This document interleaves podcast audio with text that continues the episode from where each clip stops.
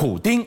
他挥军乌克兰，把这个国家往死里打的时候，中国态度这么暧昧不明，他真是有口难言。在哪里？他一方面他需要联俄抗美，可另一边他又戒不掉“一带一路”对乌克兰的粮食跟军工技术的依赖。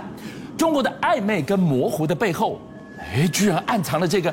趁乱逆袭的野心，对，没有错。因为我们之前其实有跟大家聊过啊，本来啦，那个所谓普丁在冬奥时候跟习近平见完面的时候，习近平已经知道要打乌克兰了。可是呢，普丁的前脚离开俄罗斯的时候呢，习近平跟七个常委开会开了七天七夜，在讨论会因应状况会什么事情。现在他们最担心的状况发生了。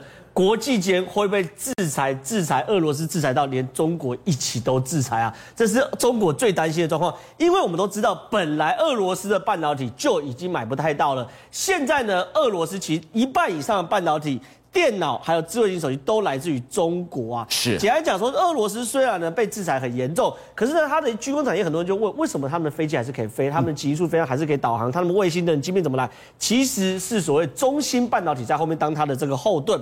可是呢，现在西方世界很清楚哦，我要把你俄罗斯所有东西都制裁的话，那需不需要通过中芯的同意？你得依赖中国了。对，但是你嘴巴上讲依赖，那如果中国不买单，请问西方世界会怎么做？我连你中芯一起制裁下去吗？因为现在美国为首，西方这些对于中国制裁其实留个巧门的哦。二十八纳米以下，我不让你中心做；二十八纳米以上，你中心做出来算是你厉害，你要卖给谁，他是算是你家的事情。可是如果你不未来你不配合我制裁俄罗斯的话，请问西方世界或者美国为首的制裁阵营能不能以这个理由来？中心要求中心说：“你给我制裁俄俄俄罗斯，否则我二十八纳米也给你进。嗯”所以这个东西就是中国一直担心是什么东西？会不会人家美美国，尤其是拜登为首的制裁到俄罗斯，制裁到一半，我连中国一起制裁，下雨天打孩子，闲着也是闲着，连中国一起制裁下去，会不会趁着这一次？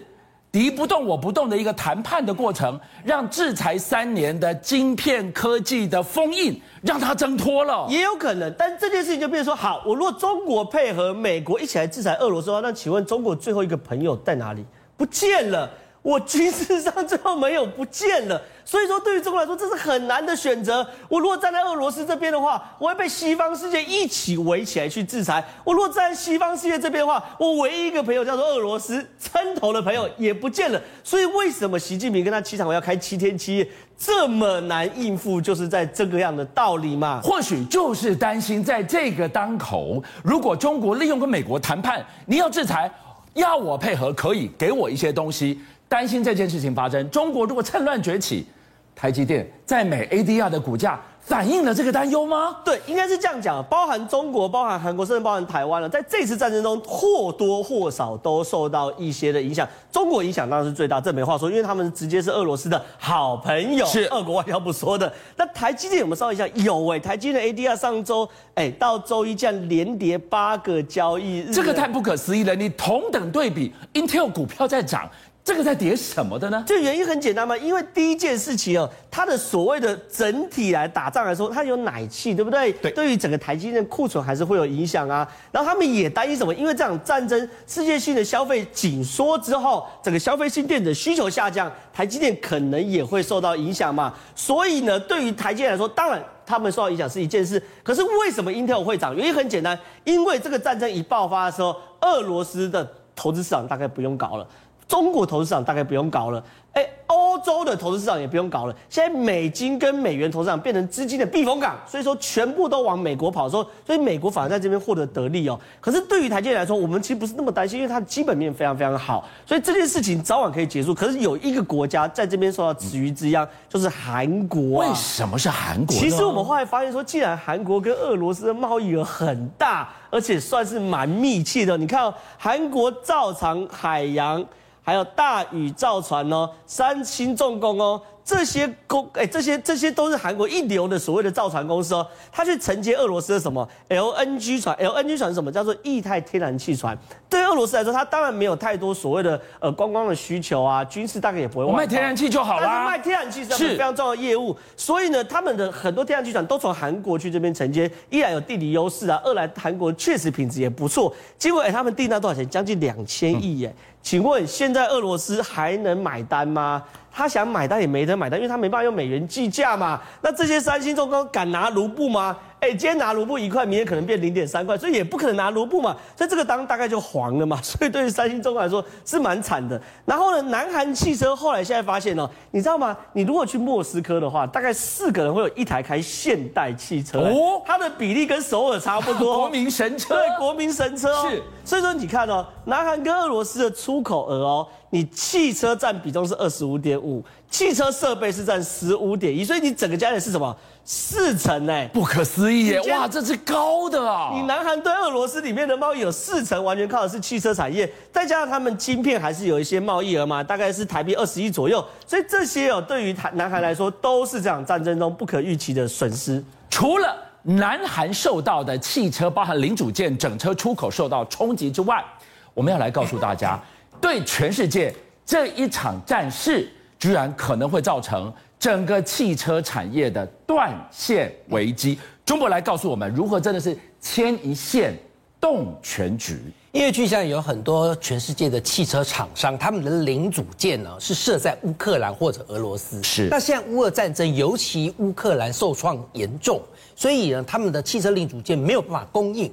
那欧洲就首当其冲，欧洲有很多汽车生产工厂呢，它就被迫跟着停工。我以一个零件为例，叫汽车线束。哦，台湾的话，我们就要用就车用的线束，什么意思呢？就是你在车子里头常常会看到有很多那些电线一排一排整整齐齐的。啊，如果说我们的车汽车的中控电脑是大是我们人的大脑的话，那那些车用线束就是神经网络了。那那些车用限速呢，就有一个叫莱尼的这个车用限速工厂，它设在乌克兰。这个莱尼啊，你知道它有多大吗？多大？它负责全欧洲整车汽车的车用限速供应。那你少了神经，你车子动不了啦。对，所以现在莱尼它已经宣告可能会无限期的停工，影响这么大呀？对，那。各位，它首当其冲会影响到欧洲的汽车商嘛？那大家想到第一个是什么？福斯，福斯汽车集团就直接哟，就跟着宣布，就说啊，因为莱尼的车用线束没有办法提供给我们呐、啊，那怎么办？所以我们位于兹维兹维考，兹维考是啊、福斯集团位于德国一个很大的他们电动车的生产工厂，应该说他们最大的电动车生产工厂，包括大家观众朋友熟悉的像 ID 三、ID Four、ID Five。还有像是奥迪的 A-tron 啊，Q4 的 A-tron 等等啊，这些车都在兹维考工厂生产。那兹维考工厂现现在还算有一点点客气的说，我们就先停工四天。什么时候开始停工的？我没有记错的话，呃，俄罗斯乌俄战争是大概在二月底发生的嘛？他二月二十八号。福斯的智慧搞工厂就说：“我我我因为社会协助没了，我只好停工。先宣布停工四天，是。可是大家都觉得可能不止四天。那雷诺汽车更惨哦。讲到欧洲，还有一个汽车商叫雷诺，因为雷诺它是直接它的汽车工厂就设在俄罗斯。那你俄罗斯现在加强边境管制，俄罗斯现在。”呃，又去打人家，所以他很多的汽车生产线零组件进不去，所以他雷诺汽车就直接说，那我车就先不做了，在俄罗斯的部分。所以中国一开始给我们看到了，在欧洲的几个大厂，你看包含了雷诺，包含了福斯，都被迫因为这个限速，我要不到货，我得停工。可反观之下，你来看中国 Made in China 的这个车子，哇！在俄罗斯卖的风风火火啊！我觉得中国大陆在这一步有点捡到枪。当然，我们要先声明，本身中国大陆他们的车子啊，在俄罗斯的销售就一直呈倍数性的成长，是，因为他们做的车哦，在俄罗斯人眼中觉得就是便宜，修个短袜够搞造。好，然后又这个又要马好，又要可以马不吃草的感觉。你知道，我以奇瑞汽车、哈佛汽车、吉利汽车三个品牌为例，他们现在俄罗斯卫星通讯社估计，这三个厂牌啊，今年可能会大爆发。奇瑞汽车可能会年增百分之二百二十四，哈佛百分之一百二十五，吉利百分之五十九。那为什么？就是因为我刚才讲的，第一个呢，它便宜，但是它又性能又好，又跑得远，然后呢，甚至零到一百的加速，很多这些年轻人在意的，它也能够兼顾。那现在不是刚好西方各国，甚至包括日本、韩国都加入要抵制俄罗斯的行列，车子就不卖给你，那中国大陆不就捡到？就买我中国车就好了。对啊，好，那我现在就以刚刚这个成长倍数最高的年增百分之二十四、两百二十四的奇瑞汽车为例哦。你知道奇瑞有一款神车，就是瑞虎八 Plus、鲲鹏 E Plus，有点长。它的名字有点长啊啊，为最主要是因为这个车它之所以神是神在，它有一个它有个口号很特别，我念给大家听。他说：“我们加速破五，纯电超百，节油破一。”什么概念呢？加速破五就是说零到一百不用五秒。它如果纯电行驶，它竟然可以破，我们该讲破百。就超过一百公里，什么概念？就是你现在开，你插了电，然后你现在开，你从这边一路开开开开到杨梅没有问题啊，开到新竹没有问题啊。好，但是我们一般都都会有里程焦虑，电动纯电车是不是会有里程焦虑？是那因为它是 PHEV 的油电插电式油电混合车，它没有里程焦虑啊。你先用纯电开，开到杨梅，然后一百公里把电给吃光了，你再用油开，你还可以开多少？可以开到屏东，屏东再回来，再开到新竹，这么能跑？对，我上次跟。哎，还不在聊吗？上次我们说从屏东来回很了不起，对不对？还可以可以再开开到平新竹台中。好，那续航超过了大概有一千公里远。第二台神车，我们来讲就哈佛啊，哈佛的汽车呢，它在俄罗斯今年预估年增会百分之一百二十五啊。哈弗汽车这台神车是更神了，神中之神，更神。它叫对，我想就像它叫 H 六的 PHEV 一样是插电式的油电车，它本身在中国大陆就已经霸榜了七八年，就七八年 SUV 国民神车龙喜一呀。那这个车在俄罗斯当然呢也很受俄罗斯人的欢迎，为什么呢？来，第一个它的价格也是不贵，大概折合台币才七十一万。刚刚我讲的那头瑞虎八 Plus、鲲鹏 E Plus 是六十七万，他们价格都差不多，大概就七十万上下啊。那这台车它有一个很厉害的地方，它纯电续航比刚刚那个瑞虎更猛啊！瑞虎它这纯电续航一百公里，我是两百公里，我可以跑到彰化了。然后我的这综合续航就电用完了，我就开始吃油的话，我可以跑。一千五百公里，就是跑到屏东回来，再跑屏东两能抓就丢啊了哈！难怪中国大陆在这一波呃西方国家对俄罗斯制裁情况下，它是无疑捡到枪。